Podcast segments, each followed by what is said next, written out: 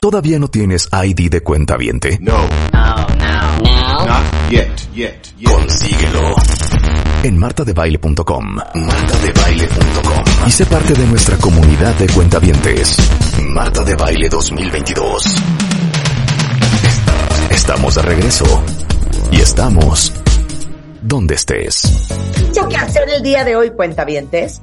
Pero está con nosotros Geo González. Nuevamente. Nuestra comentarista basada en Qatar, enviada especial por este programa. Claro que sí. Georgina, ¿cómo te va la vida? La vida me va bien, estoy feliz, aunque Oh. hay una parte que, que ya me está dando, ya me está dando el síndrome. ¿Sabes qué es lo único que lo ¿De puede aplacar? abstinencia? Sí, ¿sabes qué es lo único que lo aplaca? ¿Qué? Maravillosamente s- se está este, mezclando con la llegada de la Navidad. Entonces, Exacto. Hay una ilusión. Hay una ilusión. Hay una ilusión. Oye, no sufro del, del síndrome del changuito. Oye, no, no puedo estoy- una liana sin agarrar otra, o sea, en ilusiones, ¿no? estoy tan triste con lo que pasó ayer. A ver, saca, Ah, no fue saca el un 1-0. resquemor. Fue un 3-0. 3-0. ¿Cómo crees? Dame razón, Georgina. Pues mira, la verdad, Francia es más equipo que Marruecos. Y te digo algo, Marruecos no jugó mal. Yo no creo que... Oh, Marruecos mal. jugó bien. No entró la Digo, bola. o sea, Se les fueron como cinco goles, ¿eh? exacto. la Un enredo enfrente de la portería y nada más no le daban. Efectivamente, la pelota no le daban. ¿Qué tal este... que Fue, fue 2-0 al, al final, pero ¿qué tal esa Ah, 2-0. chilena? ¿Qué tal esa chilena que se avienta patas para arriba? Le pega la pelota y pega en el poste. O sea, hubiera metido el gol de su vida este hombre. No, hombre. El gol de su vida. Bueno, Francia hizo lo suyo. En O sea, te vieras enfrente de la tele gritando, ¡hombre! ¡No es gol! Las veces que llegaron, las veces que abanicaron, las veces que sacó el portero, las veces que la sacaron fuera de la línea, pero también habría que darle crédito a Francia. Lo de, lo de Mbappé. Los dos goles tuvieron que ver con tiros de Mbappé, que es al que más cuidan. Van y lo tapan para que no meta el gol y en el rechace, en el rebote, le quedas a alguno de los dos jugadores No. este, de, de Francia. El que mete el primer gol de Francia, Teo Hernández, tiene una hermosa, bueno, una hermosa historia para él. Son, es la, es el caso de dos hermanos que juegan fútbol, que son profesionales y que son llamados con la selección a un campeonato del mundo juntos. Ok. Creo que por ahí hay un caso similar con unos este, holandeses, con dos gemelos holandeses. Pero imagínate que fueran tú y tu hermana Marta a jugar el mundial seleccionadas, ¿no? Y Sí. resulta que tu hermana Eugenia es titular y Marta no. ¿Por qué? Porque es chiquirrinía y no le tienen tanta fe, ¿no? Ay, mira. Entonces, empieza a jugar Eugenia y dice, bueno, hermana, ¿qué le dirías a Eugenia para el primer partido inaugural? Échale ganas, mana. Échale ganas con todo. Deja nuestro, nuestro nombre, nuestro apellido en alto. Claro, sí, que no se diga nada. Y empieza el partido y en los primeros minutos se rompe la rodilla. Uf, Así le pasó no. al, al- al hermano de, de Teo Hernández. Se rompe la, la rodilla Leo Hernández en una jugada, se le atora y queda fuera del mundial. Y entonces Mangas, que es la entrenadora del equipo, voltea, voltea a ver a la banca Ajá. y dice, no, pues, pues tengo a, a Rulo, o, o tengo a Marta, que es chiquirrinilla, pero, pero es entrona, es entrona.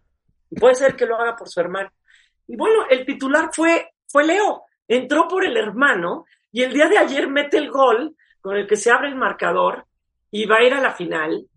Y, y lo que, lo que mencionó cuando lo entrevistaron fue la primera llamada que recibí fue justamente de mi hermano felicitándome y yo lo único que espero es que él viaje para estar aquí en la final del mundial. Es una historia bonita. Es una historia bonita, claro, claro, Geo. Oye, fíjate que ayer estábamos en nuestro brindis navideño que estuvo increíble. Qué lástima que te tuviste que ir antes, eh, Geo, pero estuvo padrísimo el brindis de, Venga. de Radiopolis. Ya No. había hecho acto de presencia con los jefes. Ya nadie se había dado cuenta que yo hacía el ghosting. Y ahí vas a decirlo al aire. Sí, Hi- Hicimos, claro. hicimos show, Marta y yo. No, no, no. O sea, de verdad les voy a decir una cosa. No saben cómo nos divertimos ahí en la fiesta de W. Ajá. Unas carcajadas, cantamos, hicimos cantar a todo el mundo, hicimos un concurso de baile, regalamos un viaje que no existía, pero inventamos. Pero lo regalamos. Lo conseguimos y lo regalamos. Regalamos dos viajes, de hecho. Ajá. La pasamos bomba. Miren, no nos queríamos ir. Exacto. Pero esto Qué fue, lástima. Qué lástima que no estabas, Georgina. claro. Y esta, esta, este recuerdo fue para, porque estábamos platicando con Zúñiga, precisamente de la final, y Ajá. Zúñiga, su pronóstico es by far Argentina. By far Argentina. Es que, ¿sabes qué pasó? Una desgracia para Francia. Hay un, A ver, virus traen en un Qatar. gripón, traen gripón. Hay un virus en Qatar que le llaman, el, bueno, así, coloquialmente le llaman el virus del camello. O sea, tiene un nombre así de no sé qué número, COVID, quién sabe, que ya sabes que los científicos le ponen siempre una este, nomenclatura, pero lo conocen como el virus del camello, que le da a la gente que está cerca de camellos infectados, que los abraza o que, o que toma leche bronca de camello o carne de camello infectado y parece ser que ese bicho pues cayó en la selección de, Fran- de Francia. O sea, no, no puedo creer lo que está sucediendo con Argentina. O sea, todo el camino se va abriendo. Digo, tiene Ya. sus méritos, pero el único equipo que le puede plantar cara, pues parece que tiene un virus, entonces están aislados algunos jugadores. Cállate los ojos. O sea, Dios. nuestro, nuestro Mbappé es su Messi. Ujú. Bueno, sí, sí, sí, es, es el duelo que todo el mundo quiere ver, Mbappé contra Messi. Pero también está Antoine Griezmann. Esa, él es como esta parte así que dice, bueno, está bien que el reflector se lo lleve Mbappé, yo hago mi labor, yo hago acá mi hormiguita trabajadora, juega de la posición que lo pongan, tiene una clase espectacular. Eh, son dos jugadores con, con mucha clase, pero el fenómeno que logra Messi es que tiene jugadores de menores de 23 años que están dispuestos a hacer todo por él. O sea, porque son jugadores que se inspiraron y que su ídolo es Messi y que ahora están jugando con Messi. Entonces, gran parte de, de lo que quieren esos jugadores es que Messi sea campeón del mundo. Imagínate que tú vayas así con un, con un grupo que diga, nos la vamos a partir por ti, Marta. O sea, serían ustedes cuentavientes junto conmigo. Oye, pero dime una cosa, me decía Misa de mi equipo, eh, me decía, ¿a quién le vas? Y le digo, ay, 100% le voy a Francia en la final. Y entonces me dice, no, pero que gane Messi porque es histórico. Nunca le entendí qué me estaba diciendo. Mira, hay, un debate que dicen que si Messi es el mejor jugador de la historia. No sé qué opines tú en ese sentido. Porque, ¿cómo vamos a medir al mejor de la historia? En algo, en lo que sea. Vamos a suponer que... A ver, vamos a preguntarle a los cuentavientes. Cuentavientes, díganme en Twitter. Para ustedes, ¿quién es el mejor jugador de la historia? Tenemos como candidatos al Rey Pelé, a. Maradona, A Messi, a. Ronaldo. a Cristiano Ronaldo, puede ser, a Ronaldinho, puede ser. Entonces, Oye, Ronaldinho, oye, por cierto, Ronaldinho era monísimo de joven. ¿Qué le pasó? el eh, Ronaldo... Ronaldo, es Ronaldo. Bueno, dicen, di- él dijo alguna vez que tenía hipotiroidismo y que estaba este, eh, pues, batallando mucho con eso y por eso se retiraba. A ver, Sí, sí está tengo- gordito. Yo tengo hipotiroidismo y sí tengo mi pancita, pero no, no me inflé así. Yo Para mí, Ronaldo ha sido el más. Monísimo, y cuando lo vi dije, es que no lo reconozco. Dijiste el clásico, ¿qué te panzó? ¿Qué te pasó? Pero para mí, Ronaldo, el brasileiro, ha sido el mejor de la historia. Para mí. A ver, entonces nada más una cosa. Me decía Misa que iba a ser histórico porque hubiera sido, es que no me acuerdo qué me dijo, que entonces ya llevaría un récord de no sé cuántas copas o, o qué, qué, qué habrá sido. Cinco- ha jugado en cinco campeonatos del mundo. Antes eso era muy difícil. El único que lo había logrado era la Tota Carvajal, nuestro portero de León. La Tota Carvajal era el único. Y luego ya lo fueron igualando otros jugadores. Y ahora Cristiano y Messi en este campeonato del mundo, los dos están jugando por quinta ocasión. Ya Cristiano quedó eliminado. Y Messi ha jugado cinco veces, pero nunca ha ganado la Copa del Mundo. Maradona la ganó una vez, Pelé la ganó tres veces Ah, y, y Messi no la ha ganado nunca. Entonces, pues los seguidores, los fans de Messi quieren que Messi gane en su último mundial la Copa del Mundo. Pero, pues bueno, pues le va a tener que echar ganitas. O sea, no, no es así. Mbappé la ganaría por segunda vez. Si la gana Argentina, sería tres veces Argentina campeón del mundo. Si la gana Francia, Francia sería la tercera vez que sea campeón del mundo, con una diferencia. Francia ha llegado tres veces a la final. Ha ganado dos y esta sería la tercera. O sea, tendría un récord perfecto Francia. Y Argentina es la sexta vez que llega a una Copa del Mundo. Ha perdido tres, ha ganado dos. Es más, el primer equipo que perdió la final de una Copa del Mundo fue Argentina. Contra Uruguay. ya. Francia- Oye, ok, Marruecos, Croacia, ¿qué me ofreces? No, Marruecos, 100%. Imagínate las ganas de Marruecos de traerse el tercer lugar de la Copa del Mundo. Ah, ya. Por cierto, ¿te acuerdas que habíamos hablado que, que habían organizado 30 vuelos para que llegaran a, a Qatar? les iban a dar boletos, pues fue el, el clásico Bienvenido ha sido engañado. Un clásico ya de, de, nuestra, de nuestra cultura por todo el mundo. ¿Por No qué? hubo vuelos, se cancelaron algunos vuelos porque Qatar dijo, no, no, no podemos recibir tantos vuelos. Y por otro lado, los que alcanzaron a llegar, este, no había boletos. Entonces, pues me engañaron algunos marroquíes, no se vale. Pero yo creo que Marruecos, eh, Croacia está des- desilusionado por no haber llegado a la final, pero Marruecos sigue estando agradecido por conseguir el mejor lugar en una Copa del Mundo. Y ahora sí ya no hay nada que nos detenga para estar con Marruecos. Me rifo, ¿eh? Me rifo. Yo creo que la mayor parte de las personas dicen ya que gane Marruecos. De acuerdo. Gracias, De acuerdo. pero estamos con Marruecos. 100%, 100%. Bueno, qué diversión, querida. Este, amamos. De la mañana los dos partidos. El del sábado es a las nueve de la mañana, el tercer lugar, Croacia contra Marruecos, y la gran final es el domingo a las nueve de la mañana. Y inmediatamente de eso, ya estamos en posada, ya estamos con el amigo secreto, ya, Ya. estamos cogiendo regalos, y, y ya estamos este, haciendo ponche, que por cierto me sale bastante bien. Te queremos, Geo, te queremos. Ustedes, Un beso.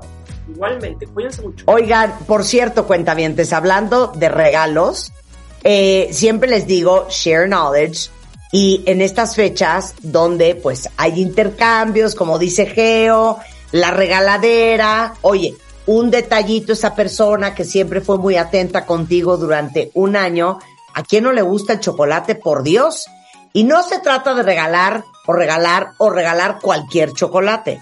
Si regalan chocolate, tiene que ser un chocolate de primera.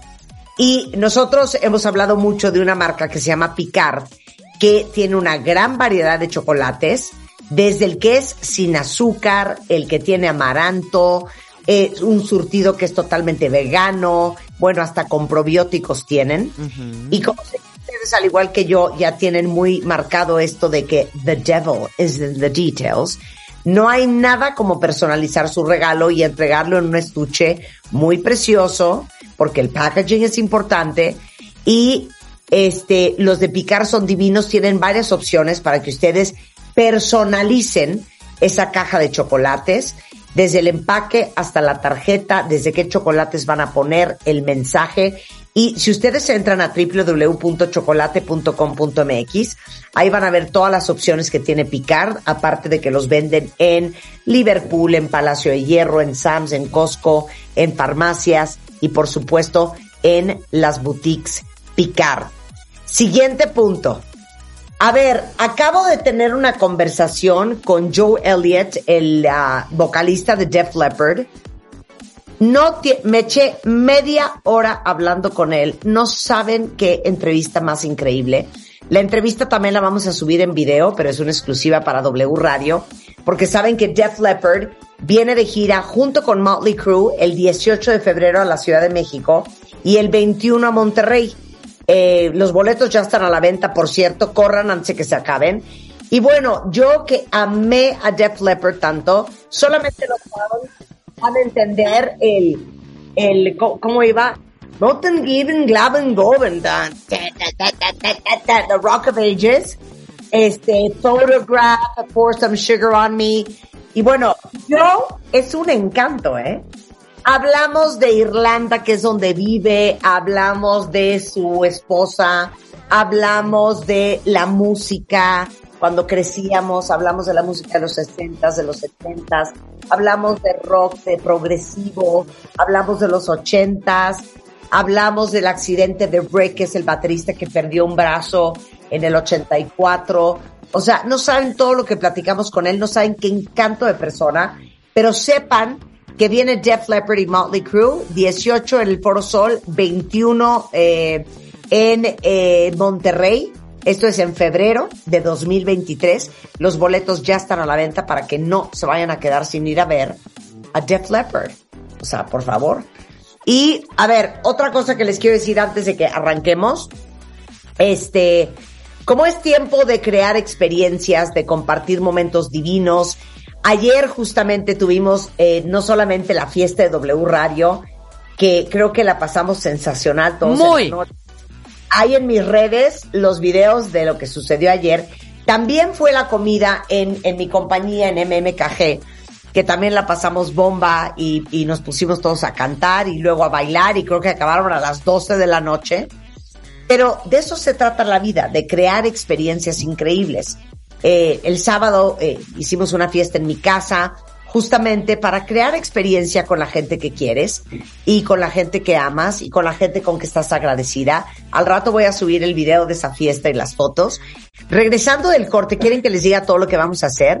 Vamos a tener a Fernando Landeros del Teletón en nuestra sección Happy to Help para ver cómo podemos ayudar eh, en este aniversario 25 del Teletón a miles de niños y niñas con discapacidad, con autismo, con cáncer, porque ese, ese es el mejor regalo que podemos dar de Navidad a alguien más.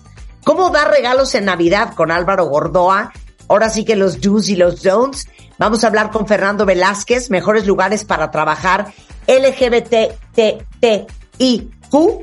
y el síndrome uri- genitourinario de la menopausia con Paloma de la Torre. Todo eso hoy en W Radio antes de la una. No se vayan porque hay mucho que aprender. ¿Todavía no tienes ID de cuenta viente? No, No, no. Now. not yet, yet, yet. Consíguelo en martadebaile.com. Martadebaile.com. Y sé parte de nuestra comunidad de cuentavientes. Marta de Baile 2022. Estamos de regreso. Y estamos donde estés. Bueno, saben cuentavientes que nosotros diseñamos ya oficialmente, aunque lo hacíamos todo el tiempo, pero oficialmente una sección en el programa que se llama Happy to Help. Felices de ayudar, porque siempre hemos dicho que el ser generosos no tiene que ver con dar lo que te sobra, dar lo que te es fácil, dar lo que te acomoda. Es dar muchas veces lo que no tienes, lo que implica un esfuerzo, lo que no te es cómodo, pero pensando solamente en servir a los demás. Y siempre les he dicho que mi papá siempre me recuerda que la gente que no sirve, no sirve. Y que en este mundo estamos todos para usar no solamente nuestros talentos, sino también nuestros privilegios al servicio de los demás.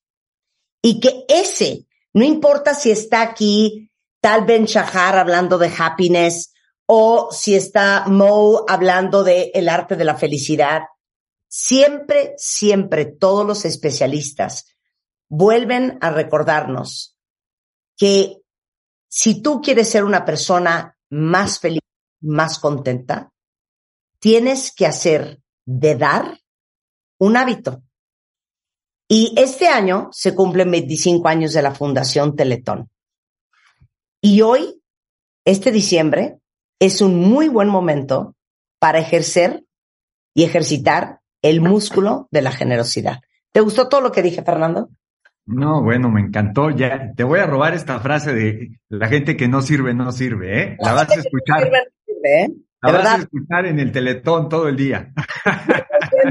Pero de verdad, eso siempre dice mi papá, la gente que no sirve, no sirve.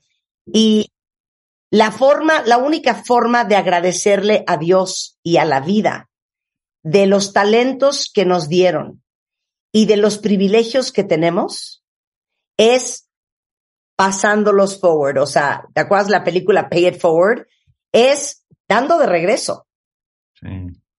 Fíjate, fíjate, Marta, que, qué hermoso lo que dices y qué profundo, porque para mí hay como, como dos teletones. El teletón que habla de la meta, de los pesos, de los centavos, de las, de los crits construidos, pero hay un teletón cultural, ético, moral, espiritual, que es eh, todo el bien que nos hacemos los que participamos dando el día del teletón. Es decir, hay, de un lado hay 640 mil niños que hemos atendido. Imagínate o imaginemos estas imágenes de la marcha de hace algunas semanas que algunos decían que eran 500 mil. Bueno, imaginemos un número mayor de niños que llegaron en andadera o en muletas o en una silla de ruedas y que pasados 25 años tienen un trabajo digno y bien pagado, se casaron, están regresando a las Paralimpiadas cargados de medallas de oro, es decir, que han hecho una vida, una vida real, plena, eh, digna en su país. Pero por otro lado, y, y no es menor, está, fíjate, cada año se calcula, Marta, que hay 10 millones de donadores en Teletón. 10 millones, o sea, 20 veces más que los que estuvieron en la marcha. Es un ejército de donadores encabezado por niños porque los niños son los principales donadores del Teletón. Es un ejército de mexicanos encabezado por la gente más pobre, esa gente de la que tú hablabas, que no da lo que le sobra, da lo que le falta, que da, como decía Teresa de Calcuta, hasta donde duele, ¿no? Ese, ese es para mí el teletón espiritual que hemos, hemos construido durante 25 años. Este, Ahí va a haber niños jóvenes que el día de mañana van a crear sus fundaciones, que nacieron con la conciencia de que alguien los necesita, de que se puede transformar el mundo, eh, con una visión, ya no dan a donar, ahora sí que eh, como a veces dábamos, mira, tú dona y ya si lo usan bien, no, aquí están los crits hechos, aquí están los 24 centros, aquí está el mejor hospital de cáncer del país, es decir, ahí están las obras, ¿no? 100%, y yo creo que eso ha construido la reputación que tiene hoy el Teletón. Porque sin duda alguna estoy de acuerdo contigo, eh, siempre hay esta duda de, ¿y se va a usar el dinero que yo voy a donar? Y, y creo que nadie cuestiona, eh, y creo que todos conocemos a alguien que ha sido parte de un CRIT y que ha tenido un hijo en el CRIT y que ha tenido una vida radicalmente diferente gracias a las terapias, al tratamiento, al, increíble equipo del Teletón. Pero yo quiero ir todavía más profundo. Miren, yo siempre he dicho, Fernando, que una cosa es la generosidad y otra cosa es la solidaridad. Y creo que en México somos muy solidarios. Pero creo que nos falta mucho ser más filantrópicos. Y voy a hablar voy a poner un, parámetro, un comparativo. Mm. Los países más desarrollados en el mundo, que son los escandinavos, y en, específicamente los daneses, que tienen este concepto, que seguramente muchos de ustedes cuentavientes, y tú también, Fernando, has oído, que se llama Hige, que es H-Y-G-E, que es básicamente el arte de vivir contento y feliz. Y los daneses y eh, los escandinavos en general tienen este concepto del bienestar muy arraigado. Pero en el corazón de ese bienestar tiene que ver mucho la filantropía y el servir a los demás. Tan así que les he contado en repetidas eh, eh, ocasiones que los, los escandinavos, en promedio, el 14% de su ingreso anual por buscar ese bienestar, por sentirse bien con ellos mismos, por sentir que están haciendo algo en pro de los demás, es destinado a ayudar a alguien que lo necesita. Obviamente, toda economía en su proporción, pero se vuelve para ellos, es parte de su hábito. O sea, un 90% de los escandinavos, como parte de su hábito mensual, es donar a alguien más. Y cada vez que viene el teletón, vuelvo a pensar lo mismo, que no solamente es diciembre, que no solamente es el teletón, que no solamente son niños con discapacidad o, o con cáncer o con autismo.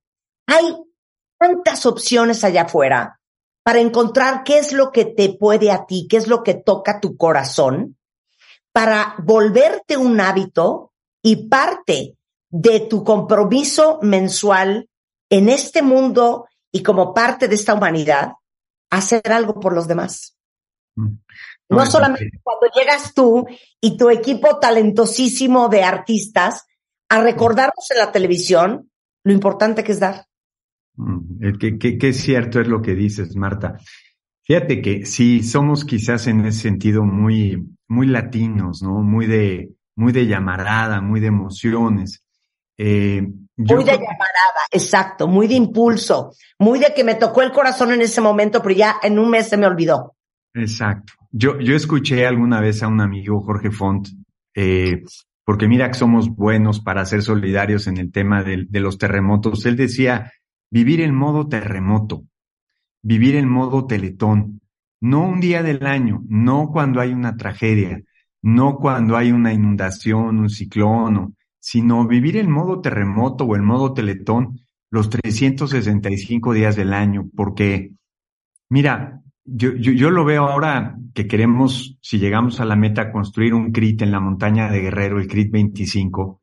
La montaña es el lugar más pobre del país, es el lugar más abandonado. No hay doctores, no hay hospitales, no hay medicinas, sí hay mucha violencia. Y son, son siglos de abandono. Son generaciones, son los bisabuelos, los abuelos, los padres, los hijos, y ojalá no sean los nietos. Eh, ellos, no basta la generosidad de un día. Necesitamos la generosidad de los 365 días para transformar. Me ilusiona hacer este CRIT 25 en, en la montaña Guerrero porque siempre nos ha pasado, Marta, que cuando llega Teletón, todo el mundo se pone las pilas. El hospital mejora, eh, las calles mejoran, el transporte mejora, las personas con discapacidad las empiezan a ver. Eh, y esta, este, este, este como contagio de hacer las cosas bien, de pensar que hay días en el que se pueden empezar a cambiar los siglos, es una de las soluciones grandes que yo tengo para este teletón. Este año queremos, después de ocho años muy duros de críticas, dificultades, pandemias, etcétera, Queremos, en caso de alcanzar la meta, hacer el CRIT 25 en la montaña de Guerrero y el CRIT 26 en Mazatlán, Sinaloa, en donde nos hemos encontrado, Marta, un tema que nunca me había pasado en 25 años. Una enorme cantidad de niños con autismo. Este autismo que hoy no se sabe si hay más o se diagnostica mejor, yo creo que son las dos cosas, pero que se ha convertido también en un enorme reto, porque no se conoce la causa, evidentemente no se conoce la cura, pero sí hay mucho que se puede hacer por esos niños, por esas niñas, por esas familias. Y ese es como el corazón que yo hoy tengo cargado a dos días del teletón. Me siento así como un fuego interno de, de gritar, de contagiar, de, de, poder transmitirle al país que si lo hemos hecho también en 25 años, eh, celebremos este, aniversario de plata volviendo a ser generosos, practicando todo lo que hemos visto que podemos hacer. Oye, el caso de Gaby González, y, hablamos mucho de cáncer infantil en el programa, pero es, es, un caso de éxito también para el Teletón porque la cantidad de niños allá afuera y, y, conecto con todos los que nos están escuchando que son papás, yo creo que lo segundo peor que te pueden decir es que tu hijo tiene cáncer, ¿no? Y, y eso sin tomar en consideración que tengas el dinero para curarlo, que tengas el dinero para llevártelo a donde te lo tengas que llevar, para comprarle las medicinas que les tengas que comprar. Pero esa no es la realidad de muchos. Y hay muchos padres en México que les han dicho, tu hija tiene cáncer, que fue el caso de Gaby, y que sin el apoyo de un lugar como el Hospital Infantil Teletón de Oncología, no estaría viva hoy. Sí, mira, es- este es un tema que tocas bien importante, Marta, y se conocen, nos conocen más por la, por la discapacidad, por la rehabilitación que por el cáncer. Pero esto es importante decírselo y que todos lo reconozcamos. Tenemos y hemos construido y operamos el mejor hospital para niños con cáncer en el país y está en Querétaro. Es un hospital en donde tenemos, fíjate, eh, qué terrible, Marta, en México de cada 10 niños que tienen cáncer, 5 ganan la batalla. Los niños que se atienden en el hito, 8 ganan la batalla. Eh, los niños que se atienden en el mejor hospital del mundo que está en Memphis, en San Jude, están apenas una décima arriba de nuestro CRIT en Querétaro. Y es un, es un, perdón, no del CRIT, sino del Hospital Infantil Teletón en Querétaro. Y es un hospital que hemos construido entre todos, que está a hora y media, en donde podemos llevar a nuestros hijos. Yo te confieso que tengo al, hijo de un, de un sobrino ahí internado con una leucemia. Es un hospital para todos los niños mexicanos que tienen cáncer. Y, y caramba, es durísimo. Pero si te dicen que tu hijo tiene cáncer, quizás una de las mejores noticias para pensar en su sobrevida es que puedas llegar a esta obra que hemos construido entre todos. Claro, mira, te voy a regalar otra frase para tu teletón. El amor no es lo que uno siente, el amor es lo que uno hace. ya, anotada. Todos decimos, amo a mi país, mi México, te amo México. El amor no es lo que uno siente, el amor es lo que haces con lo que sientes. Y es con cada acto, es con tener una ciudad más limpia, es con tener un, país más corrupto, es con ayudar a los que nos necesitan en estas montañas de las cuales hablas tú, en las sierras, en, en, en la- las, zonas rurales más pobres, en los estados que más nos necesitan. Es lo que hacemos todos los días por el país que decimos que amamos. Hoy viene una gran oportunidad eh, de, de hacer algo por, por estos niños con cáncer, con autismo, con discapacidad, porque ya viene el teletón. Pero arránquense ahora y síganse todo el año que viene. ¿Es qué día? ¿El 17 de diciembre? Es pasado mañana, es este sábado, empezamos a las 8 de la Hoy, es que mañana. no sé ni qué día es hoy. No, ya, ya, ya. Hoy es jueves, es este sábado, es pasado mañana. Oye, yo juro que sigo en 8 de diciembre. Ah, no, es pasado mañana. Ya, ya, ya es pasado mañana, estamos a unas cuantas horas. Y bueno, decirle a la gente que no se espere para el sábado, están todos los mecanismos ya de recaudación listos para recibir su donativo. Pues ojalá que ya la gente empiece a donar, Marta. Ok, se pueden meter ahorita mientras que hablamos tú y yo, ¿dónde? Oye, y todos los donativos, como lo dices tú siempre, son bienvenidos. Nos da idéntico si es un peso, si son 10 o si son mil. Si es un peso, es maravilloso. Y en este instante puedes meterte a teletón.org y hacer tu donativo. En este instante puedes ir a las 1500 sucursales de City Banamex e ir a hacer tu donativo o por Telcel o por Telmex o en el boteo o en Telecom o en Farmacias del Ahorro o en Soriana. Hay mil formas de ayudar. Perfecto. Aparte, vamos a invitar a 15 de ustedes. Tenemos tres pases quíntuples porque queremos que vayan con sus hijos, que les enseñen desde que son muy chiquitos el arte de dar eh, al gran cierre del 25 aniversario. Entonces, mándenos ahorita eh, un, un tweet arrobando a arroba Teletón México y con mucho gusto a los tres primeros les regalamos estos tres pases quíntuples para que vayan al cierre del Teletón. Fernando, te mando un gran beso, mil gracias. Gracias, Marta. Te quiero mucho y te admiro mucho. Gracias por esta entrevista. Suscríbete a Marta de Baile en YouTube. No te pierdas los de Baile Minutos, de Baile Talks y conoce más de Marta de Baile y nuestros especialistas. Marta de Baile 2022. Estamos de regreso y estamos donde estés. Estamos de regreso en W Radio, qué bueno que están con nosotros, porque ahora que es época de regalar, les traje a Álvaro Gordó, el rector del Colegio de Imagen Pública, eh, para decirnos los do's y don'ts de los regalos de Navidad. Es que, ¿sabes qué? Hay una estadística, Álvaro, que dice que el 52 de las personas cuentavientes nunca saben qué regalar. Y el 35 compran los regalos a última hora.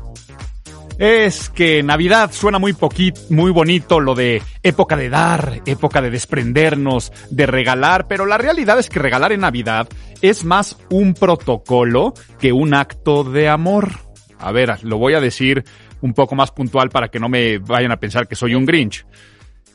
Haya personas que, claro, les regalas con todo tu corazón y por deseo, y son las personas que normalmente no les regalas algo nada más por ser Navidad. Son esas personas como tu pareja, tus hijos, algún amigo que en algún momento le regalas algo por total amor, por gusto, por apapacharlo, y claro que Navidad es un buen pretexto para esas personas también darles algo, pero estas personas son personas que si no les regalas nada, o sea, si tú a tu pareja no le das algo, es porque tal vez está la confianza de que, pues, por cuestiones económicas, por alguna otra razón, tal vez se van a un viaje, ese es el regalo que se dan, pero para el resto de las personas, el regalo de Navidad es un acto meramente protocolario. Quiere decir, una situación que se espera establecida por costumbre, no por decreto, nadie te obliga a regalar, pero es un acto más de relaciones públicas, de branding personal y de que si no te regalas entre ciertos círculos sociales o profesionales, quedas mal en tema de imagen pública.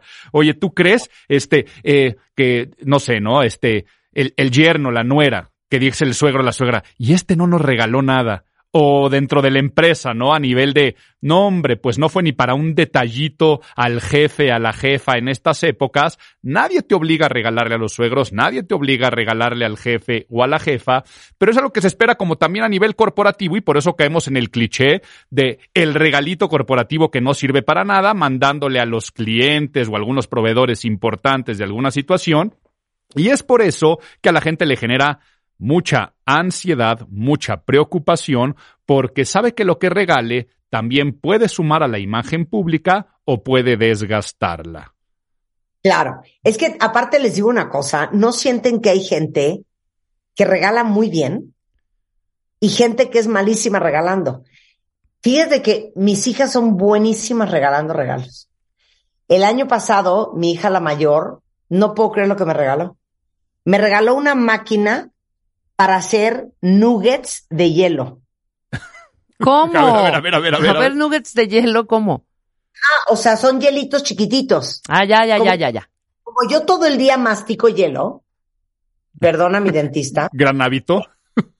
y sabe que me fascina masticar hielo, entonces se le ocurrió, a mí nunca se me hubiera ocurrido, regalarme una máquina que hace hielos chiquititos, que son más porosos y que puedes masticar perfecto y son deliciosos. El mejor regalo de mi vida. Y es que ahí podríamos empezar con el primer do o con la primer cosa que hacer. La gran mayoría de las personas regalan o regalamos para salir de el paso, ¿no? Para el momento, para cumplir con el protocolo, la compra de último momento, de lo que te encuentras en el centro comercial o lo que buscas en la página electrónica de ventas y ahí, ¿no? Para salir adelante. Y la realidad es que para tú poder dar un regalo que sea memorable, tiene que contener la esencia de la otra persona y no la tuya.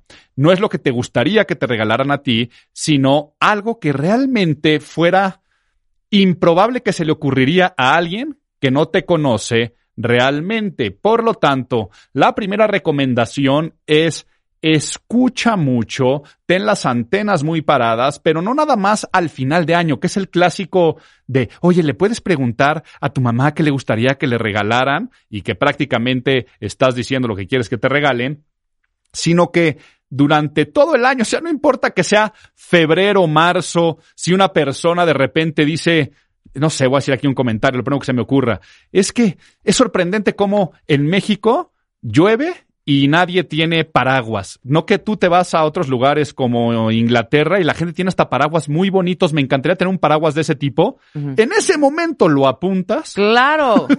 lo apuntas y dices, ya tengo mi regalo de Navidad.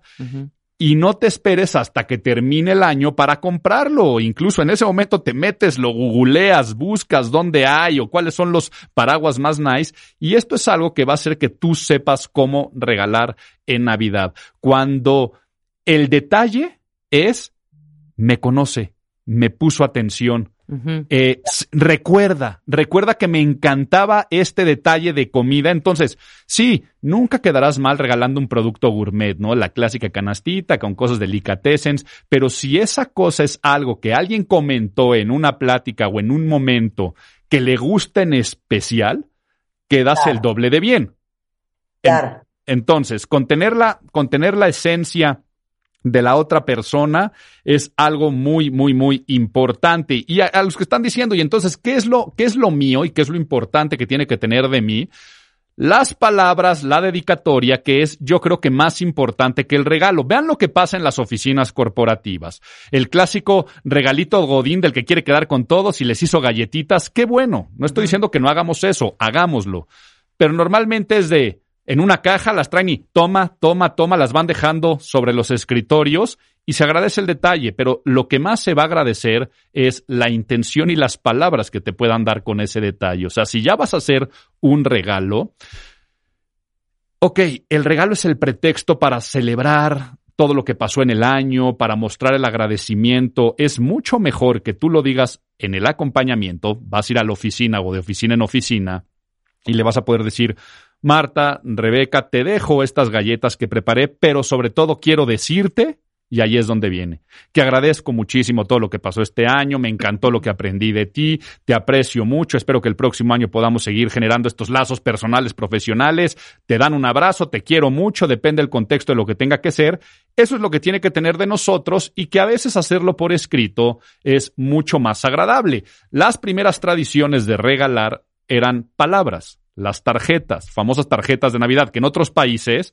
se siguen haciendo clásica foto de una familia que se mandan entre ellos, pero ya se le perdió el verdadero poder y valor de las palabras. Entonces, si en algún momento no sabes qué regalar, también lo mejor que puedes regalar son palabras y son textos. Al día de hoy, casi ya nadie te va a regalar unas palabras sinceras de corazón y si lo pones con un detalle por escrito, entonces eso es para que no perdamos el valor también de la intención y qué es lo que más se va a recordar en imagen pública. Entonces, ahora sumemos dos elementos. Tiene tu esencia, me acordé de ti, es algo que sin duda estoy seguro que te va a gustar porque no hay que dar explicación. Cuando tú das un regalo y tienes que explicar, o sea, ¿qué es esto? Seguramente les ha pasado que abres un regalo y te dice, es que fíjate, esto es lo pensé para que esto o el otro. Seguramente cuando Marta abriste lo de los hielos de nuggets, eh, no lo puedo creer. E, entiendes en ese momento y haces clic y dices, mi hija me conoce, sabe que me gustan los hielos, en este tamaño puede ser algo atractivo y no te tienen que explicar por qué te están dando todo eso. En el ejemplo que yo puse hace un rato, en el momento que abres el paraguas, vas a decir, wow, qué increíble, porque sé que es nuestra plática y lo que teníamos en común y que sabías que me ibas a agradar. Claro. Oye, a ver. Sí. ¿Hay gente a la que siempre hay que regalarle? Sí. Sí, por, eh, y los, los mencioné al empezar, pero vamos a enfatizarlos. Estas personas son aquellas que tal vez te dan durante todo el año, o sea, son ciertos proveedores que aunque no pensemos que lo son, tenemos que regresarle con un detalle. Entonces, por eso yo decía jefe o jefa en el trabajo. No estoy diciendo que si trabajas en un gran corporativo tengas que darle a todos los puestos de alta dirección y a los y las CEOs de la compañía, a tu jefe directo y tu jefe inmediato. Es la persona que depende de ti tu futuro profesional y aunque no lo creas, también tu sueldo, porque esa persona puede hacerte avanzar o es una persona que puede bloquearte. Es una persona que te involucra en proyectos. Cuando son empresas pequeñas, normalmente el jefe o la jefa directa también será el, el, emprendedor, el empresario, la empresaria, la persona que está apostando también su patrimonio para de ahí pagarte sueldos muchas veces antes de ganar dinero. Entonces, a eso me refiero que son proveedores. Estas personas que te proveen, es muy bueno darles un regalo de regreso o un detalle, que digo, puede ser desde el detallito con las palabras, un consumible, o qué mejor persona que con la que convives todo el año que saber cuáles son sus gustos, sus preferencias. O sea, ahí sí tú vas a tener 20 mil indicios de qué es lo que le gusta a una persona y, y pon mucha atención. Entonces, bueno, ahora puedo dar eh, eh, ideas de cómo regalarle al jefe o a la jefa. Y los otros proveedores que estoy diciendo serían, eh, por un lado, tus suegros, si es que tienes, y no tienes que estar casado, casada, sino los papás de tu pareja, porque siempre eres medio lapa aunque no, este, aunque no lo consideres de esa forma. Son personas que te abren las puertas de su casa, que a veces pagan comidas, que te, te cuidan a hijos eh, cuando ya se, lo dejas con el abuelo, con la abuela. Entonces son personas de muchísima, muchísima ayuda y tendrías que dar ese detalle que si bien no se espera que un hijo le regale a sus padres, también darle un regalo a los papás puede ser como un detalle, pero ahí sí las palabras son lo que más se van a agradecer. Y luego, vámonos en el orden ahora, pues descendente.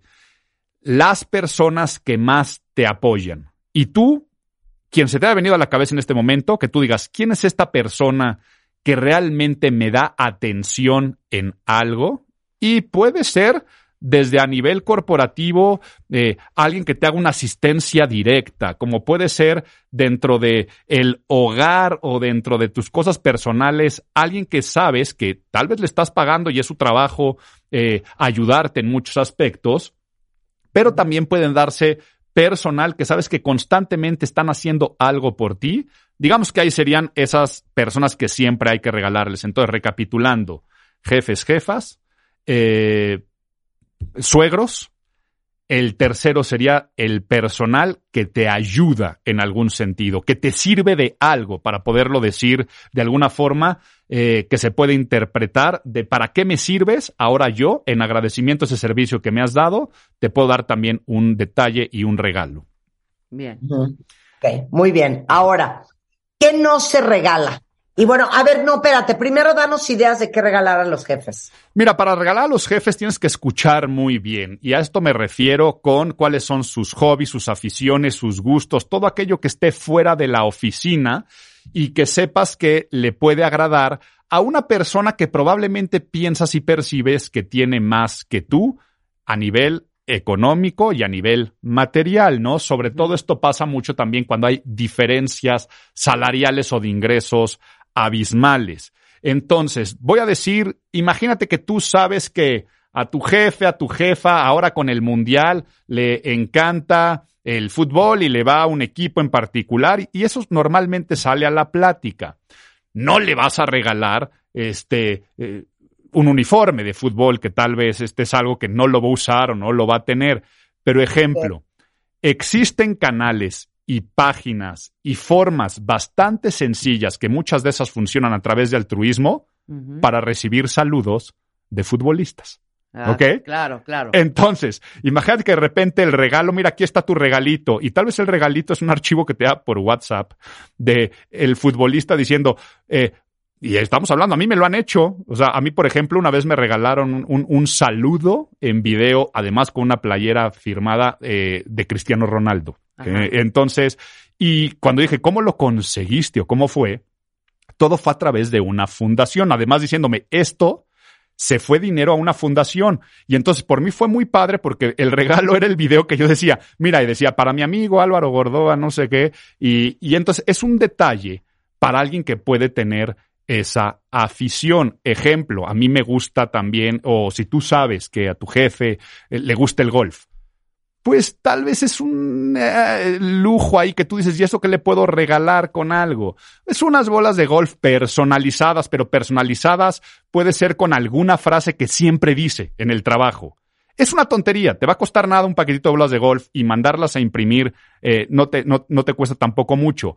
Pero el detalle va a ser qué chistoso que esta frase, y esa frase puede ser algo que dijo en un momento de felicidad o hasta en una reprimenda, un chiste local que pueden llegar a tener entre ellos. Eso es lo que Sí. empieza a considerarse el detalle interesante de, ah, se pu- puso, puso interés y puso atención en mis hobbies y mis aficiones. Absolutamente. Oye, tienes aquí un regalo para hombre que yo he regalado mucho y que me fascina. A ver. Las varillas de plata para las camisas. Sí.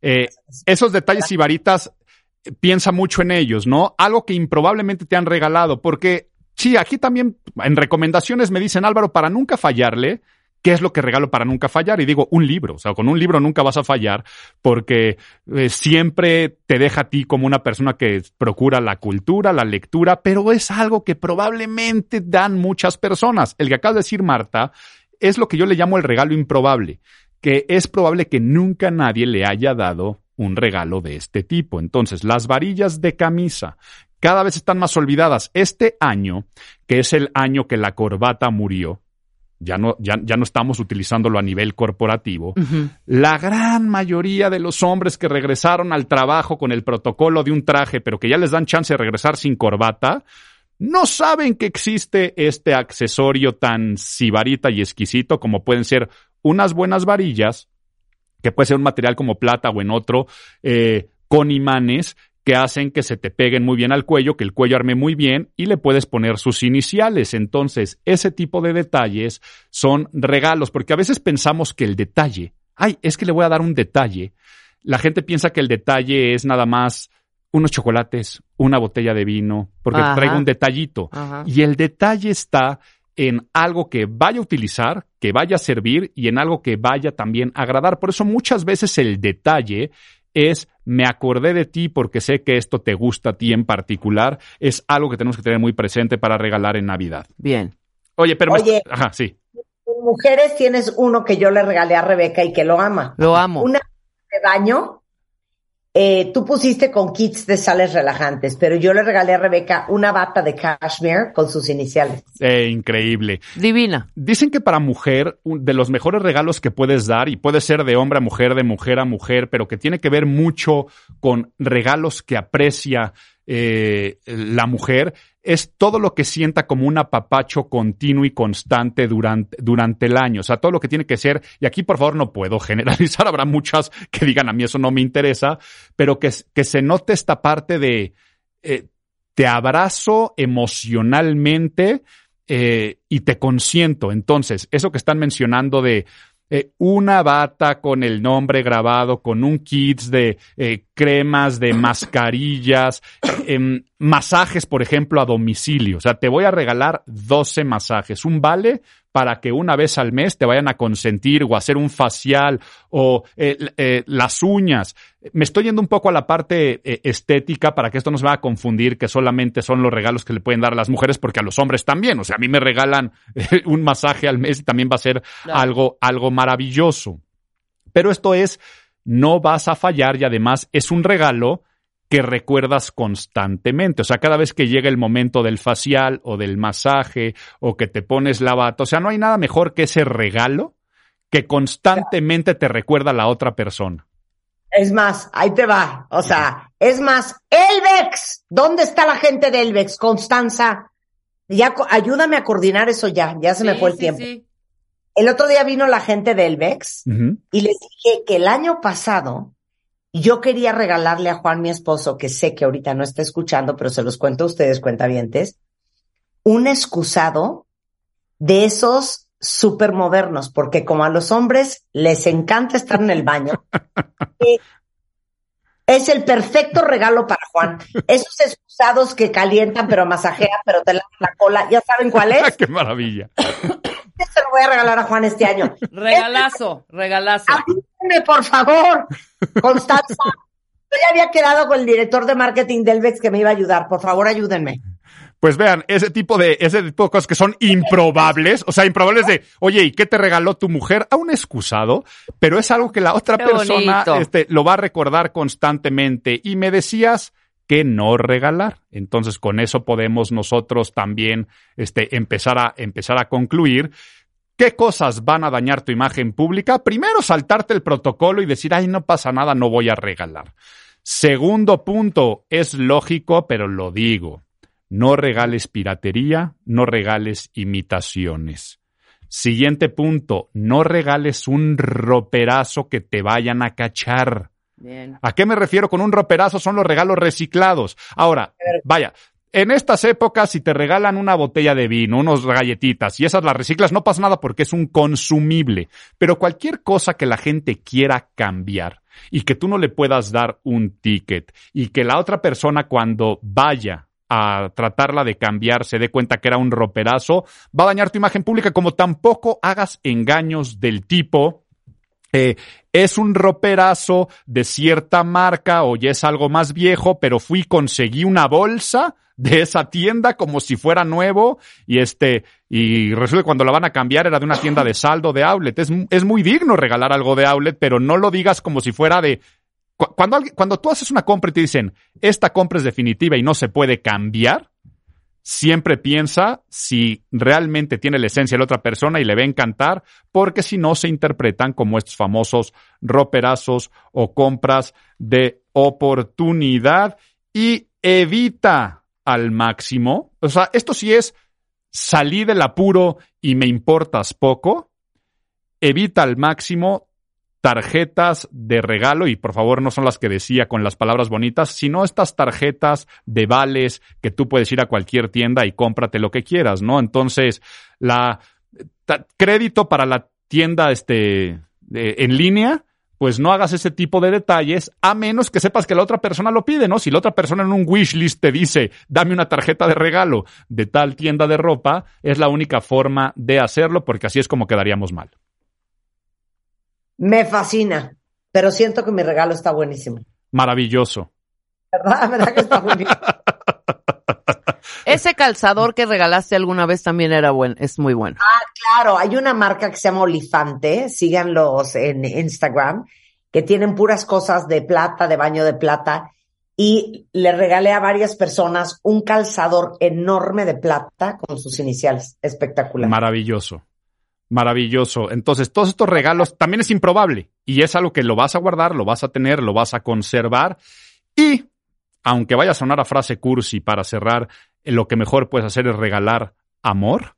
En el sentido cuando algo viene del corazón y que sabes que lo está haciendo con todo el desprendimiento, difícilmente vas a fallar. Y dentro de regalar amor, en vez de andar gastando dinero en cosas para salir del apuro, si algún día dices, ay, es que ya no sé qué regalarle, mejor haz un donativo a cualquier fundación, a cualquier lugar y que el regalo sea tu regalo fue, mejor se fue a ayudar a alguien más que lo necesitaba. Y eso nunca quedarás mal en temas de imagen pública y estarás llevando un doble beneficio.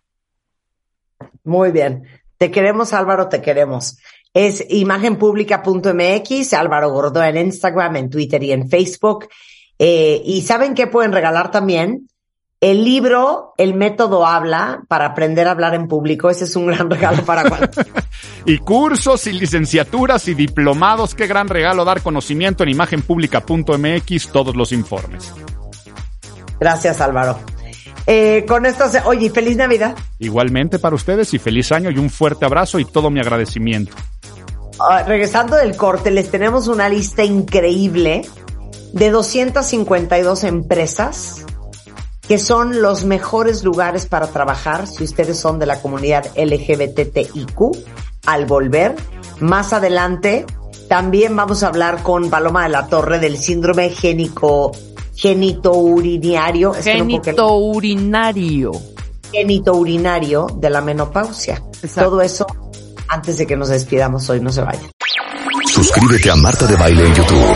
No te pierdas los de Baile Minutos, de Baile Talks y conoce más de Marta de Baile y nuestros especialistas. Marta de Baile 2022. Estamos de regreso y estamos donde estés. Estamos de regreso en W Radio y no hay nada que me dé más felicidad que hablar de esto todos los años. Los mejores lugares para trabajar si eres de la comunidad LGB T, T, I, Q. Fernando Velázquez y Julio Luis García. Fernando Velázquez, socio implementador para México de Human Rights Campaign, está con nosotros.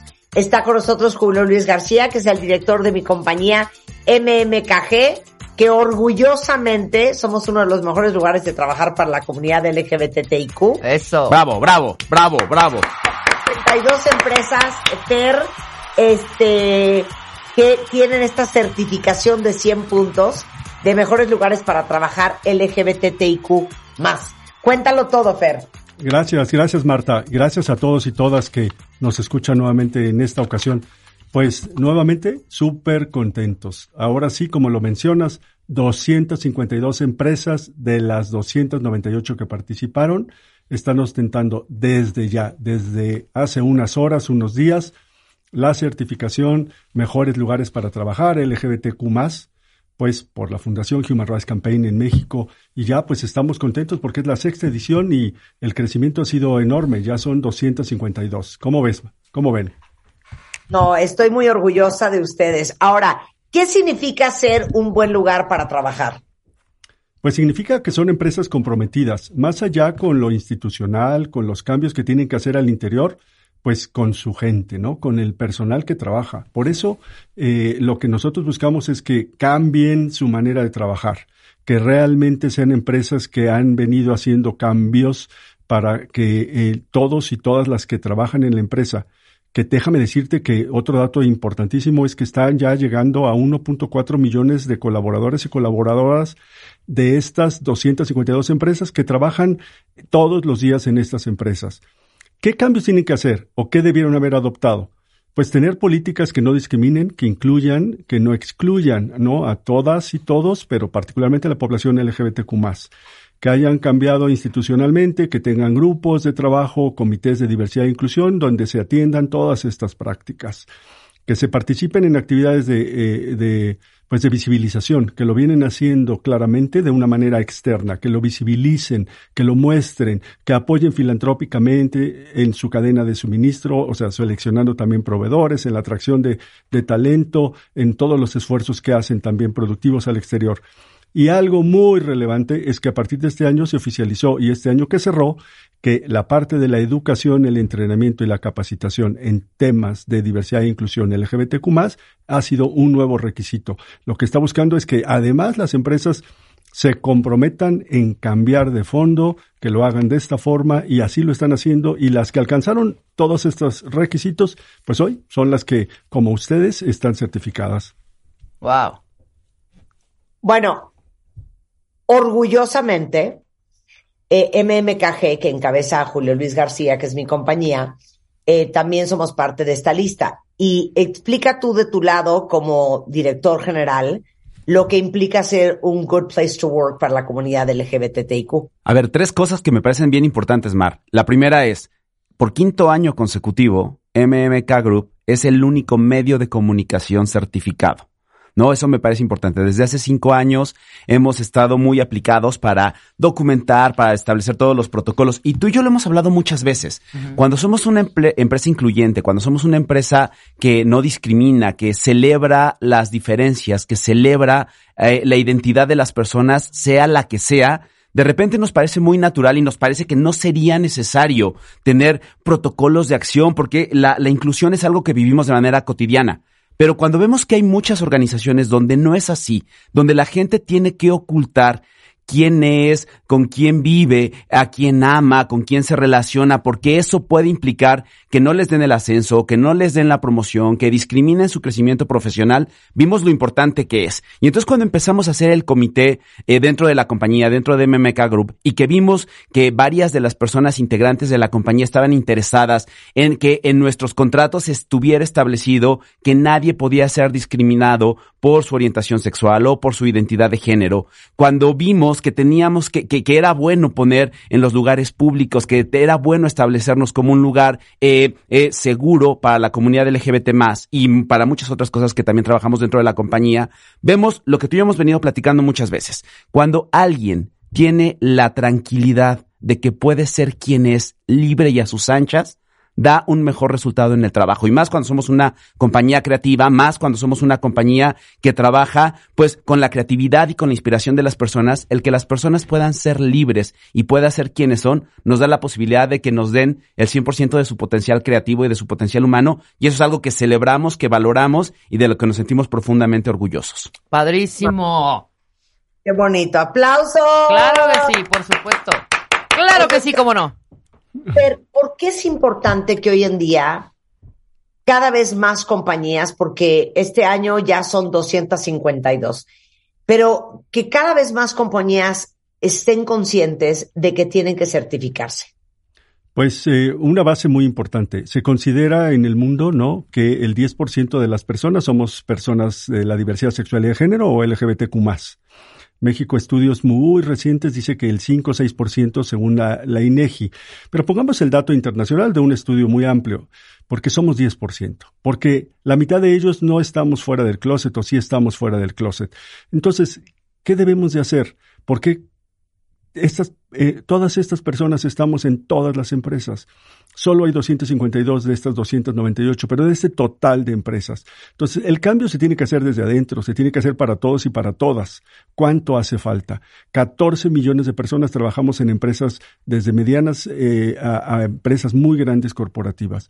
Entonces, por esas 14 millones de, personas que estamos en esos espacios, las empresas tienen que dar el cambio, tienen que voltear a ver cómo medirse, si no se miden no van a mejorar, si no se se evalúan contra estos requisitos que han venido subiendo y que seguirán subiendo al paso del tiempo, ¿cómo vamos a asegurar que todas estas personas trabajan en realmente espacios seguros y como dice Julio, que sean eh, personas que sean que estén seguras de trabajar, que puedan ser ellos y ellas como suelen ser sin tener que estarse ocultando? Es que imagínate, Fer, Marta, Rebe, imagínate tú como empleado, tú como colaborador, tener que trabajar en una compañía donde tengas que guardar las formas, donde tengas que estar siempre contenido, donde tengas que estar que no se me note, que mi jefe no se dé cuenta, que mi jefa... No sé de qué me estás hablando, es Julio. Que, es que imagínate el infierno que debe ser eso. Ahora, ¿cómo alguien que vive en esas condiciones, que trabaja en esas condiciones, puede ser productivo? ¿Cómo alguien que, que, que, tiene que estar cuidándose de que no se me note este famoso dicho de, ah, eh, fulano, fulana es gay, pero casi no se le nota que de repente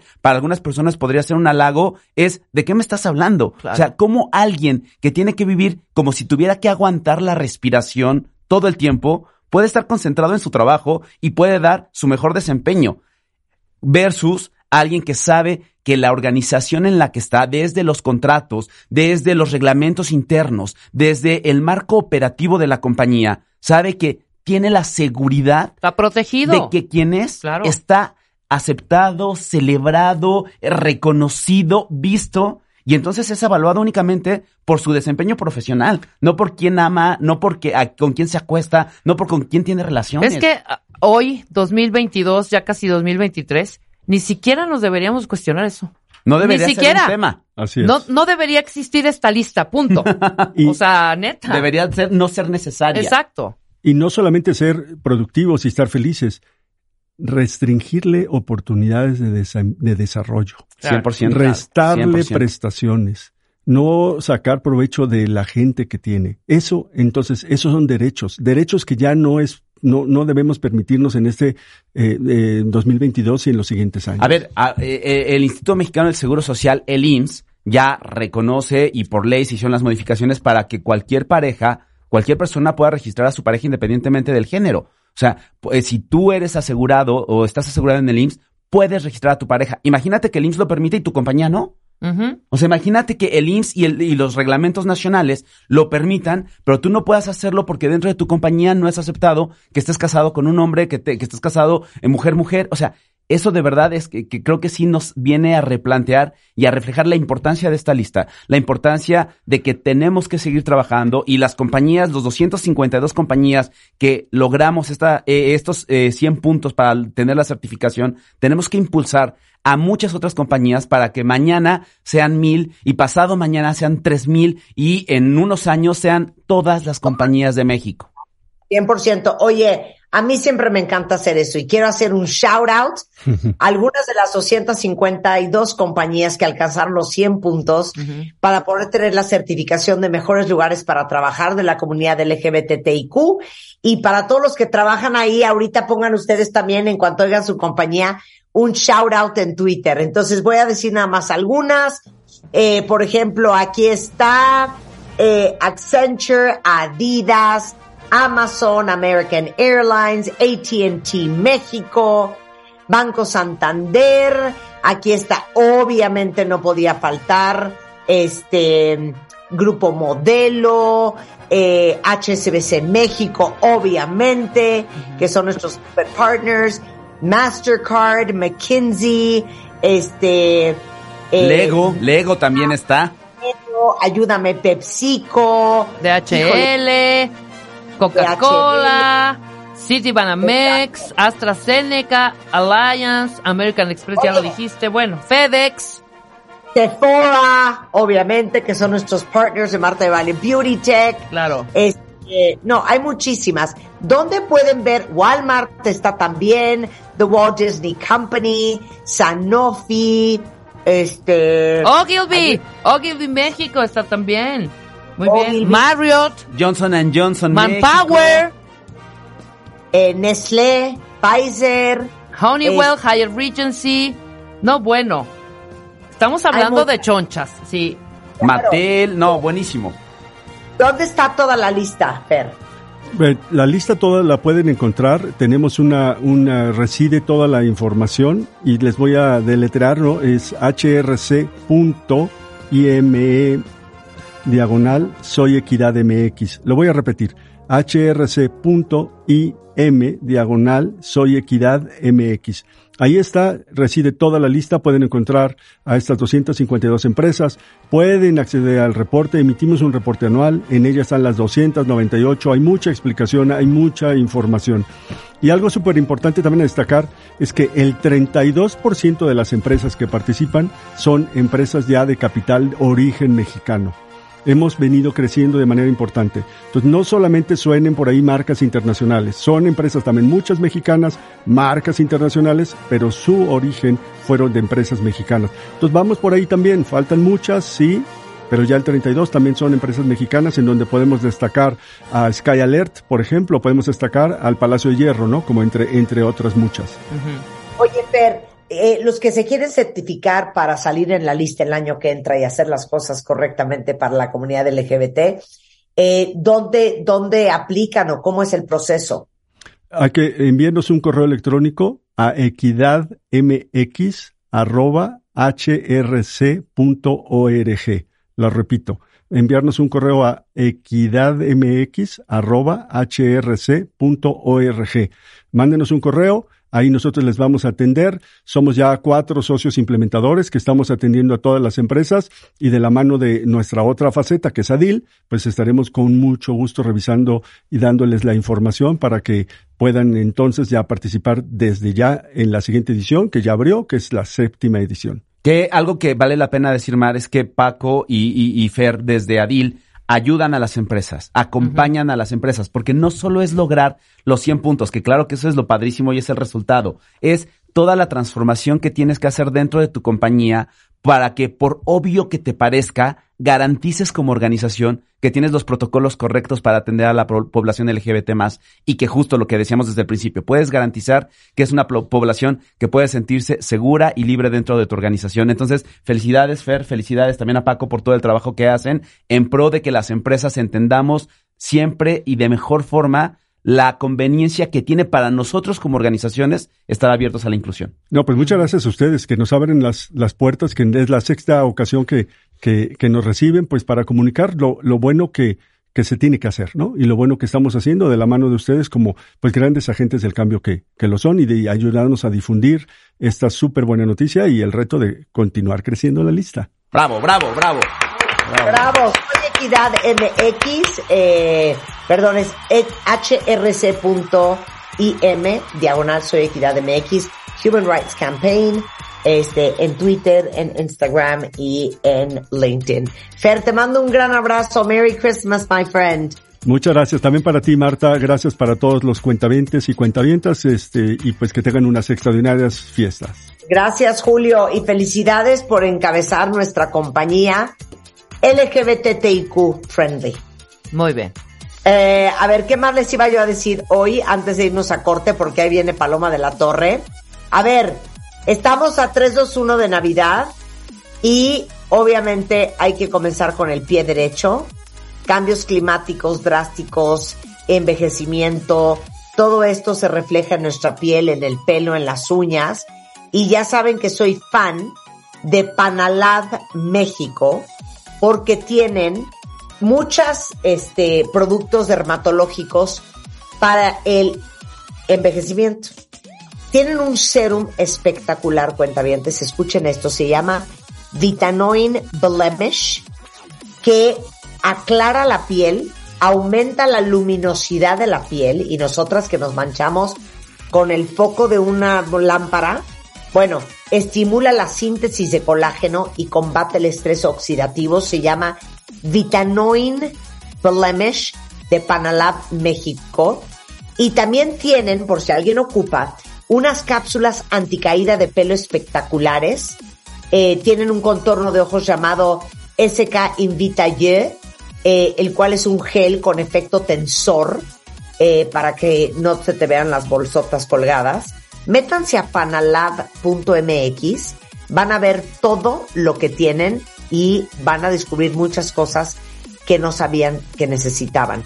Y luego, ya saben que yo desde hace que serán como cuatro o cinco años, ya uso lentes para ver de cerca, para leer, pues para lo de la vista cansada. Por eso lanzamos la colección Marta de Baile Eyewear de oftálmicos este año.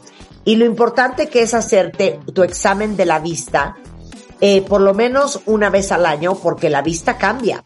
Y en ópticas Lux tienen no solamente armazones divinos, incluyendo los de mi marca, sino también tienen lentes monofocales, lentes progresivos, bifocales, pero quiero hablar de algo específico y son los monofocales, o también conocidos como los lentes de visión sencilla, que tienen la misma gradación en toda la superficie de la mica. Y esos lentes son perfectos para tratar enfermedades visuales como miopía, astigmatismo, presbicia, hipermetropía. Y si ese es su caso, en Ópticas Lux van a encontrar muchos modelos y marcas de lentes monofocales a súper buenos precios. Y lo más importante de todo, en Ópticas Lux Cuentavientes les hacen el examen de vista sin costo y son expertos en la visión. No tienen que hacer un, un este, una cita con el optometrista, con el oftalmólogo. Se los hacen ahí. Y tenemos promociones en este momento en Ópticas Lux. Si utilizan el código Marta de Baile Lux, les van a dar 800 pesos de descuento en el armazón en la compra de los lentes graduados. 800 pesos de descuento en el armazón. En la compra de los lentes graduados, usen el código Marta de Baile Lux en la sucursal más cercana o en lux.mx, porque ya saben que Lux ve más allá. Con esto hacemos una pausa. Paloma de la Torre trae una cosa enredadísima que yo no termino de... Es, se llama síndrome genito urinario de la menopausia. Al volver, no se vaya. ¿Todavía no tienes ID de cuenta viente? No. Not yet, yet, yet. Consíguelo. En martadebaile.com. Martadebaile.com. Y sé parte de nuestra comunidad de cuentavientes. Marta de Baile 2022. Estamos de regreso.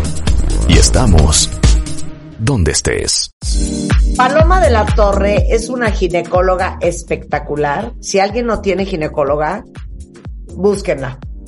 Es especialista en laparoscopía, colposcopía, manejo de menopausia, climaterio, eh, certificada en histeroscopía y laparoscopía por el Bay State Health Systems Office of Continuing Education, es certificada por el Consejo Mexicano de Gineco Obstetricia y aparte es un encanto y es divertidísima. No sé de qué estás hablando.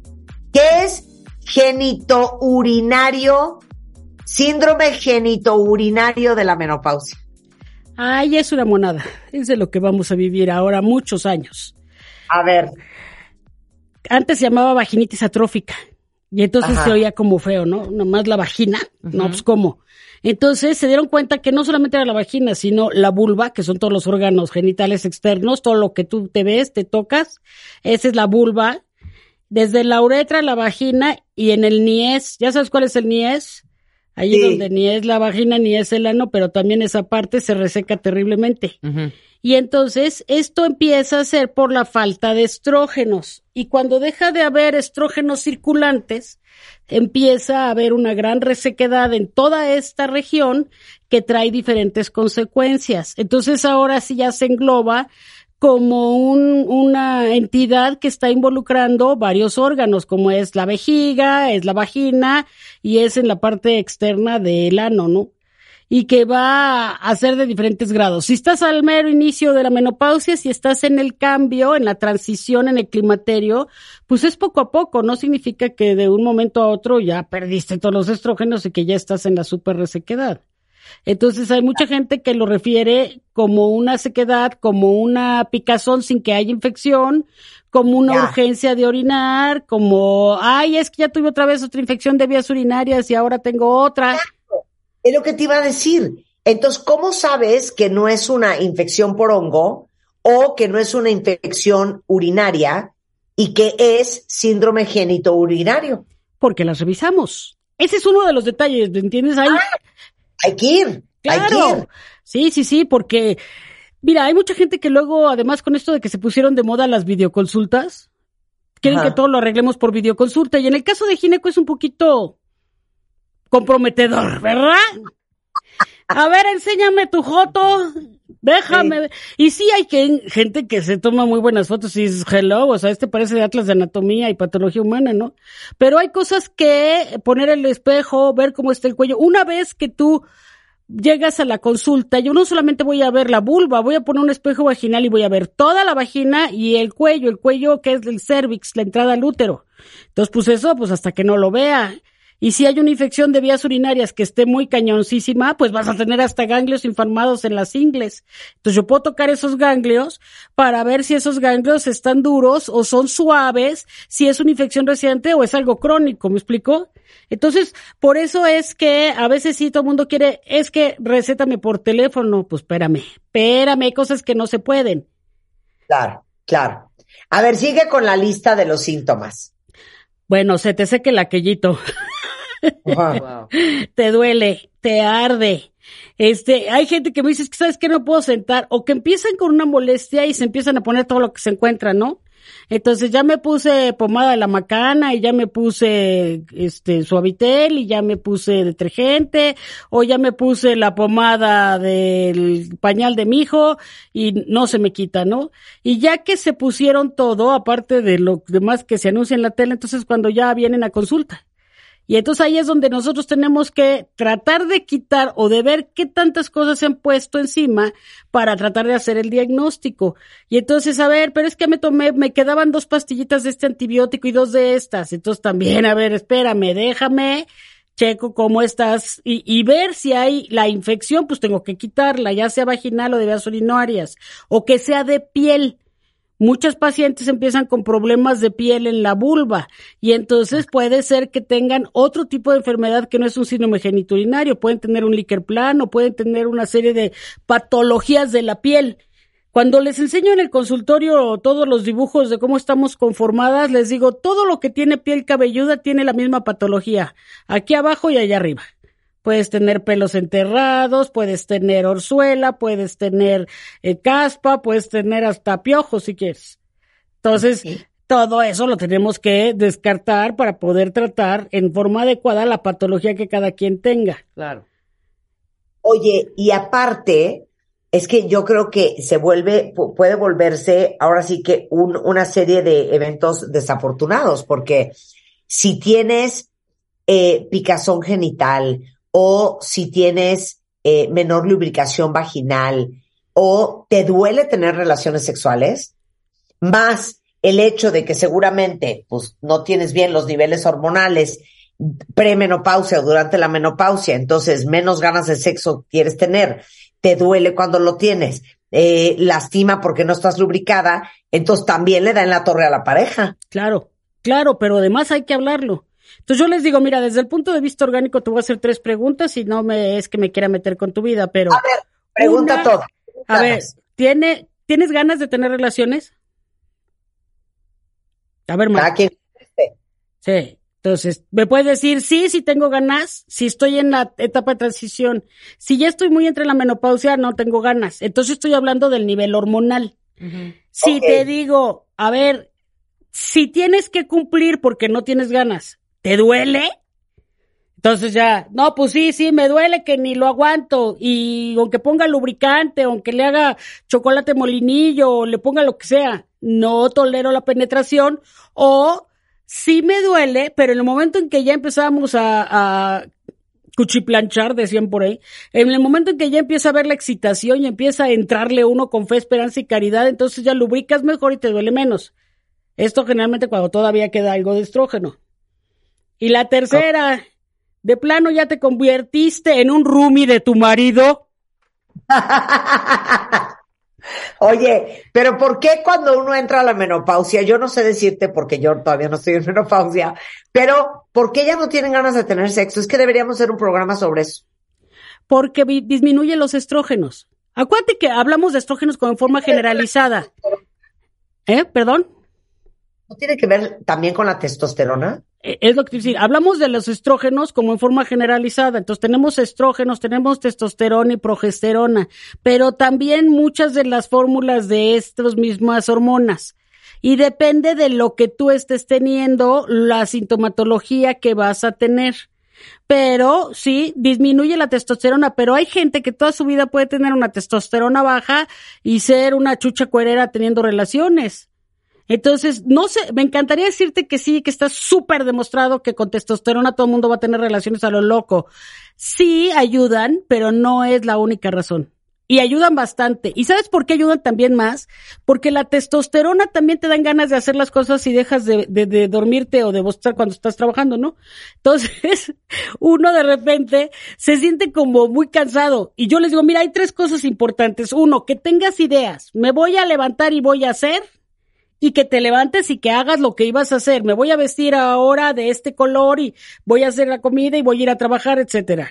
Y que te levantes y lo puedas hacer. La otra es, tengo la idea, pero físicamente no me puedo levantar. En eso nos ayuda mucho la testosterona. En el asunto de si tengo ese bienestar y esas ganas de hacer las cosas. Y luego la, la tercera, que es la que pasa con el hipoestrogenismo severo, es decir, cuando estás en la menos severa, andas como pelotita de pinball, ni piensas, ni puedes crear una idea completa y no tienes ganas de levantarte, pero te levantas y como que no concluyes. Entonces, hay que ver si es un problema de tiroides, un problema de vitamina D, un problema de estrógenos o la vil y vulgar alimentación. Porque si te acostaste sin cenar y te levantas sin desayunar y quieres trabajar, pues no. Por eso es que yo les digo que hay que revisar la nutrición de nuestras eh, eh, empleados para saber si les vamos a pagar sus hipoglicemias o van a trabajar bien porque están bien alimentados, tienen energía. Entonces se vuelve un todo, se vuelve una forma que hay que tratar a las pacientes de todo y sobre todo en esta etapa donde también se va a unar con que empiezas a no poder metabolizar el colesterol de baja densidad. Aunque comas apios, sube el colesterol de baja densidad y eso tampoco te dan ganas de tener relaciones. Y entonces te sientes hasta mal, no circula bien la sangre y demás, y pues obviamente a esos lugares tan pequeñitos como pueden ser clítoris, como pueden ser labios menores, no tenemos tampoco la irrigación adecuada. Claro. Oye, pero eso está bien interesante. Yo no sabía que durante la menopausia te cambia el, los niveles de colesterol, porque yo, por ejemplo, nunca he tenido el colesterol alto, no padezco de eso. Pero ya quedamos pero, que tú eres una niña. No, pero yo no me lo he hecho, o sea, la prueba de colesterol hace tres años, yo creo. Ay, yo se las hago a mis pacientes cada año, por eso me dicen de cosas. Entonces les hago toda su revisión completa de biometría, de química, de examen general de orina, el perfil ginecológico solo si no están con hormonas y tiroideo, porque además estas funciones pueden ir teniendo deterioro. Hubo una temporada donde sí tuve muchísimas pacientes con hipotiroidismo. Ahorita estamos más o menos regulares, pero también si te falta vitamina D es donde no te puedes ni levantar. Sí, ahora, bueno, yo soy fan de la vitamina D, tomo todos los días, pero a ver, explica una cosa que yo nunca termino de entender. El perfil ginecológico, el perfil hormonal, según esto, si te lo haces un día va a salir de una manera, si te lo haces de otro te va a salir de otra. Si el doctor está buscando una cosa o la doctora, hay que hacérselo este día, pero si está buscando otra cosa hay que hacérselo otro. ¿Ya me entendiste lo que estoy hablando? De lo que se llama el ciclo hormonal. A ver, explica. Entonces, en, una paciente joven en edad reproductiva tenemos un ciclo hormonal que debe ser regular y que entonces el primer día de la regla es el primer día del ciclo. Y entonces ese primer día el cerebro le manda un orden al ovario y le dice, ponte a trabajar, güey. Y el güey empieza a producir hormonas. El hecho de que suban esas hormonas, le avisan en el cerebro, a la azotea le dicen, ok, ya estoy trabajando. Y entonces ahí esas hormonas van a estar bajitas, pero el ovario empieza a producir su folículo cuando todavía tiene folículos, es decir, los óvulos los empieza a madurar. Y a la mitad del ciclo hay unos picos hormonales de las hormonas del cerebro que le dan la orden a las hormonas del ovario para que ese folículo, que imagínatelo como un barro, se rompe y sale el óvulo y entonces ovulas. El hecho de que ovules predispone a que el cerebro produzca otras hormonas para que aumente la progesterona, porque si te embarazas, pues ya la progesterona se queda arriba. No te embarazas, la progesterona baja. Pero cuando me acerco al climaterio, la menopausia, la cantidad de óvulos que yo tenía en mi ovario se van agotando, se acaban. ¿Por qué se acaban? Porque en cada, cada mes que se reclutan los óvulos, se recluta, se llama una corte de óvulos y yo solamente uno va a crecer y todos los demás ya chuparon faros. Entonces se acaban cuando llegas al climaterio y cuando ya no hay ninguna respuesta, ya no tienes una reserva folicular en el ovario y ya no puede haber alguien que le avise al cerebro, oye, ya no tengo, este, ya no estoy produciendo hormonas y el cerebro ya no puede gobernar sobre el ovario. Y entonces ahí es cuando llegamos a la menopausia. Entonces, otra vez mi pregunta, ¿cuándo te haces el examen? Si tengo una paciente que tiene reglas irregulares y que yo puedo ver el ultrasonido para ver cómo está el endometrio, puedo saber si en ese momento va a ser útil. Si no, se lo puedo tomar a la mitad del ciclo para ver si hay picos ovulatorios. Si es una paciente que ya no regla nada, pues en cualquier momento, porque ya no regla, ya no hay un ciclo y ya no importa cuándo se lo tome. O sea, se fijaron cuentavientes como subliminalmente le quería preguntar yo a ella, ¿cuándo me lo hago yo? Te lo puedes hacer dos o tres veces al mes, no te preocupes, para que veamos bien cómo estás. Porque siempre, siempre me vas a decir, no, yo no, yo soy una niña, acabo de hacer la primera comunión y no estoy en menopausia. Entonces.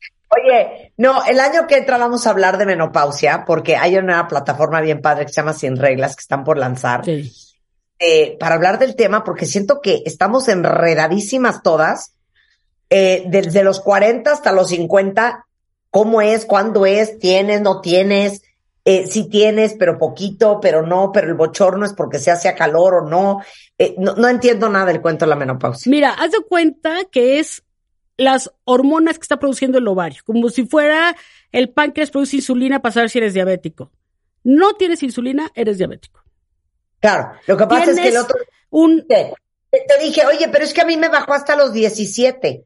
¿No será que por eso no me, ha, no me ha dado menopausia? Y me dijiste, no, nada que ver, no tiene nada que ver. Es que hay muchos estudios donde tratan de, de poder comprobar si las niñas que han reglado antes van a ser menopáusicas antes o las que han sido retardadas menstruales van a poder tener una vida eh, prolífica todavía más tarde. Y no ha habido resultados concluyentes que, que yo no debo de decir, se supone como una doctora científica, que, que en mi experiencia, pero lo que yo he visto es que la gente que es sana, la gente que come muy bien, la gente que hace ejercicio, la gente que está en buena condición física, sus ovarios siguen trabajando más tiempo que la gente que no lo hace, la gente que no hace ejercicio o que fuma o esas cosas. Y un, un punto más, una de las cosas que sirven en el síndrome geniturinario es que tengan relaciones sexuales. Ok, te amo. Paloma de la Torre es una maravilla, cuenta cuentavientes. Es drapalomadelatorre.com por si la quieren contactar. Paloma de la Torre en Facebook, Palo de la Torre en Twitter, eh, doctora Paloma de la Torre en Instagram y el teléfono es 5551 35 69 28. Está en el Hospital Ángeles del Pedregal. Yo te amo, te mando un beso y qué felicidad verte siempre. Mil gracias, y luego Dios, baby. Va, órale. Gracias. Nos vemos, pacientes. Estamos de regreso mañana en punto de las 10 de la mañana. Síguenos en Instagram. Marta de Baile. No te pierdas lo mejor de Marta de Baile, dentro y fuera de la cabina. De Baile 2022. Estamos de regreso. Y estamos donde estés.